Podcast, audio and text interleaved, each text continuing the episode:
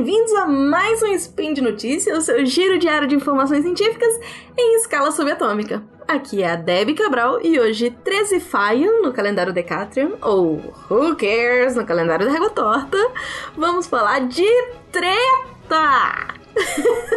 Quer dizer, de linguística de corpus legal e mais um comprimido efervescente de gramática. No programa de hoje, linguística de corpos deve ser usada para ajudar os juízes nas decisões? E no comprimido de gramática, eu dissolverei o ponto e vírgula. Xiu, xiu, xiu, Speed Notícias! Speed Notícias!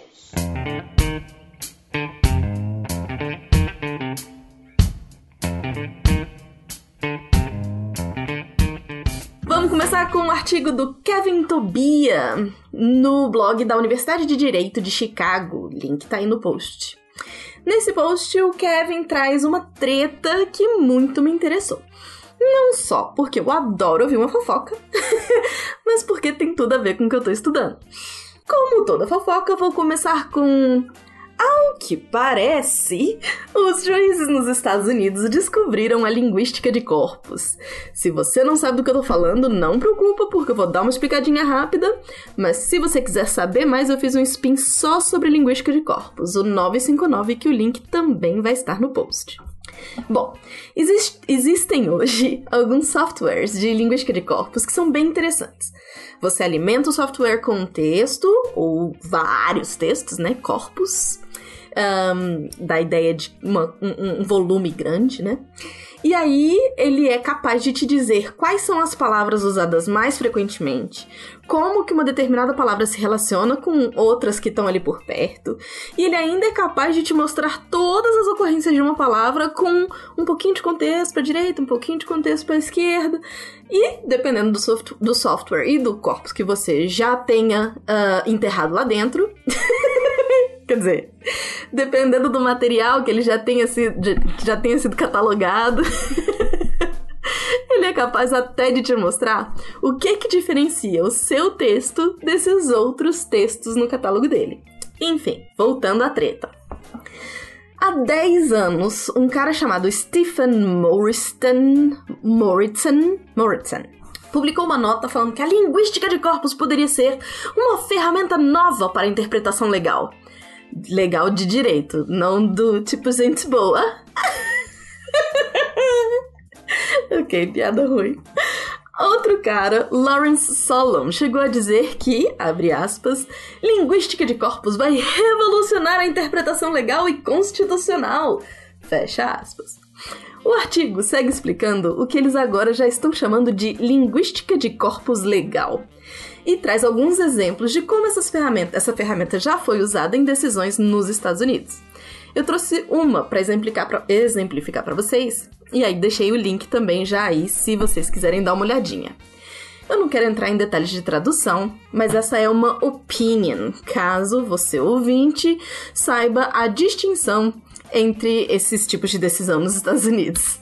E em português eu tô chamando de decisão porque é, é, um termo mais amplo e aí eu não dou um furo de dizer um nome errado, caso tenha um termo mais específico para uma decisão que veio depois da apelação. Enfim, ainda, ainda não, direito não é minha área, lembrando. Um, essa é uma decisão do estado de Utah de apelação sobre uma adoção. O pai biológico da criança queria usar um estatuto federal como argumento para burlar alguns requisitos e anular o que já é jurisprudência no estado quanto aos procedimentos de adoção. Essa apelação do pai biológico se baseia na expressão procedimentos de custódia, que é usada no tal do estatuto que ele queria usar e que fosse aplicado pelo estado de Utah.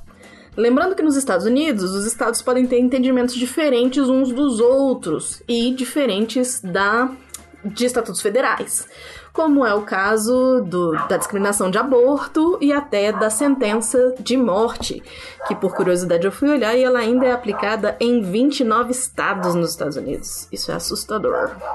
Enfim, A juíza usa métodos de linguística de corpos para sustentar que o termo procedimento de custódia é, na verdade, usado para tratar de questões relacionadas a divórcio e não a adoção.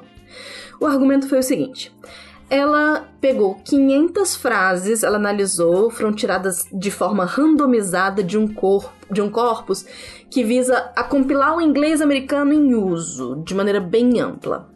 Aí ela encontrou dentro dessas 500 frases 202 usos do termo e eles estavam relacionados ao direito penal.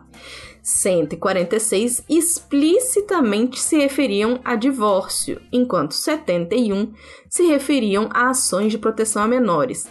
E só 12 das 500 frases se referiam à adoção.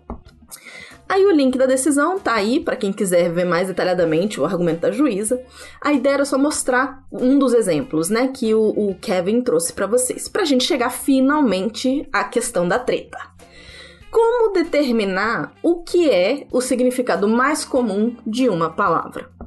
Alguns juízes e teóricos do direito, que o Kevin vai chamar de entusiastas de corpos, uh, dizem que a linguística de corpos é a melhor ferramenta para determinar esse significado. Outros, que ele vai chamar de céticos de corpos, eu amei esses nomes todos, eles levantam os vários problemas que já são conhecidos, ó, há décadas, não, não posso falar décadas, mas há muito tempo dentro da área da linguística, em linguística de corpos.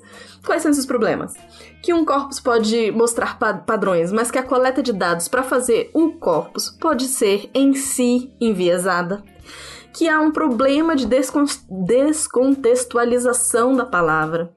Que tudo isso uh, nos diria absolutamente nada sobre o significado das palavras. Esse argumento é já dentro do, do. Bom, todos esses são usados no artigo, né? Aí o Kevin ainda escreve que existem os moderados de corpos, que entendem ou que acreditam que alguma forma de uma boa linguística de corpos dá alguma evidência do que seriam esses significados comuns, ordinários, né? Ordinários no sentido de comuns. O artigo traz então os padrões do que seria uma boa linguística de corpos legal todos os pontos é, que são. todos os pontos, essas questões que são trazidas, discutidas à exaustão dentro da linguística. Como, por exemplo, a construção de corpora mais específicos que possam efetivamente representar o que está se pesquisando e que sejam devidamente equilibrados, a questão de levar o contexto em consideração, enfim. O texto traz vários links que trazem as críticas a esse uso da linguística de corpos nas decisões judiciais nos Estados Unidos e traz dados bem interessantes. Uh, por exemplo, existe um aumento brutal no uso de linguística de corpos nas decisões de 2011 para cá. Uh, os ministros da Suprema Corte, que são indicados por presidente, presidentes republicanos, são os que mais usam a linguística de corpus do que qualquer outros juízes, inclusive juízes de, de, primeir, de outras instâncias. Enfim. O artigo é super interessante, acho que vale bem a pena. Tá aí o link para vocês. Vamos agora falar do comprimido efervescente? Vamos, vamos dissolver esse comprimido?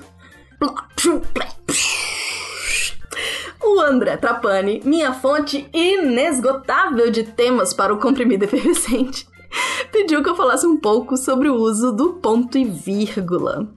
A minha resposta rápida é: não usem. Meu ponto é: se a sua sentença tá muito longa e você acha que precisa de um ponto e vírgula para continuar, a minha sugestão é que você repense essa sentença porque sentenças longas como essas costumam ficar confusas e dão margem para que a gente escreva como a gente pensa, ou seja, sem nenhuma estrutura. então, mas tudo bem. Ainda assim, há casos em que o ponto e vírgula, que os pontos, os pontos, eita, que ponto e vírgula são usados e são úteis. Eu mesma, quando eu sempre escrevo os meus textos para poder não me perder no tempo, inclusive, para não ficar com muito ah, um, ah.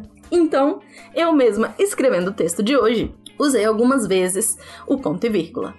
Quanto, um, quando a gente tem uma lista de coisas, Mas essas coisas, em vez de palavras curtinhas, são frases longas. O ponto e vírgula entram em ação. Veja um exemplo, um dos exemplos que eu usei aqui. Um, os céticos de corpos levam, eh, levantam vários problemas já conhecidos dentro da linguística. Dois pontos. Ou seja, eu vou agora falar quais são esses problemas. Primeiro problema: que um corpus pode mostrar padrões, mas a coleta de dados para fazer os corpos pode ter em si um viés. Olha que frase grande. Eu tive inclusive que colocar uma virgulinha ali antes do mais. Então, isso é só um dos elementos da minha, da minha lista. Vou repetir. Qual que é o primeiro elemento? Qual que é uh, uh, o primeiro problema já conhecido dentro da linguística? Que um corpus pode mostrar padrões, mas que a coleta de dados para fazer o corpus pode em si ter um viés. Segundo ponto, que há um problema de descontextualização da palavra. Terceiro ponto, que tudo isso nos diria absolutamente nada sobre o significado das palavras. São três frases muito longas. Então, faz sentido a gente mostrar que não tá uma subordinada à outra, que cada uma tem o seu espaço e você delimita esse espaço melhor se você usar vírgula. Um, como ainda tem um tempinho, vou usar mais um exemplo. Um exemplo que eu falei lá no comecinho. Hoje existem alguns softwares de linguística de corpos que são bem interessantes. Você alimenta o software com um texto e ele é capaz de. Aí agora eu vou falar tudo que ele é capaz de, de, de, de fazer. Ele é capaz de te dizer quais são as palavras usadas mais frequentemente. Ele é capaz de te dizer como uma determinada palavra se relaciona com outras que estão por perto. Ele ainda é capaz de te mostrar todas as ocorrências de uma palavra com um pouquinho de contexto para cada lado.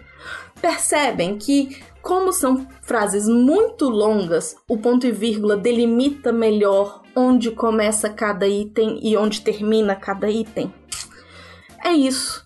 Normalmente, esse é um dos usos, não é o único uso de ponto e vírgula, mas eu diria que é um dos usos mais úteis do ponto e vírgula.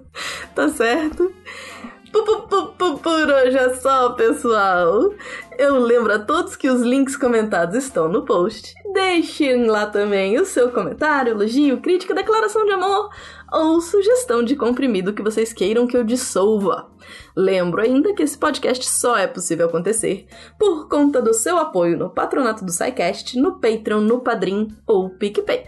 Um grande abraço apertado e até amanhã!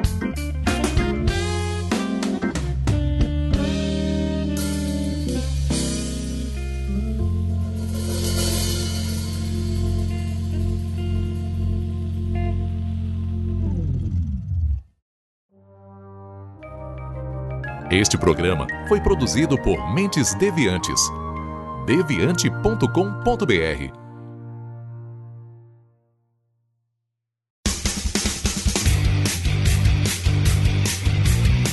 Cortes, edição de podcast.